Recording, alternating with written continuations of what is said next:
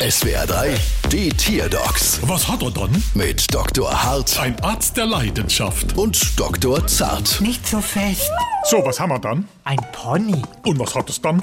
Innere Unruhe. Hä, Innere Unruhe. Wie hört sich das äußerlich an? Hä? mach mal laut. Ja, mach mal leise.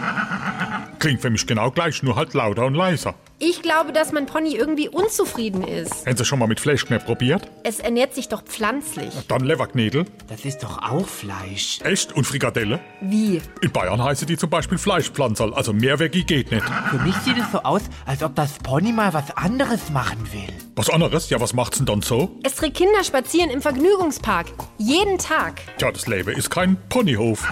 Aber eigentlich kommt es vom Zirkus. Ah, vielleicht wäre es gern mal wieder Zirkuspferd. Das könnte sein. Allerdings, ob es da dann glücklicher wird? Wieso? Naja, für so eine artistische Tätigkeit im Zirkus zahlt man ja oft einen recht hohen Preis. Es ist überall dasselbe. Hier sind jetzt auch 1200 Euro. Brauchst du Quittung?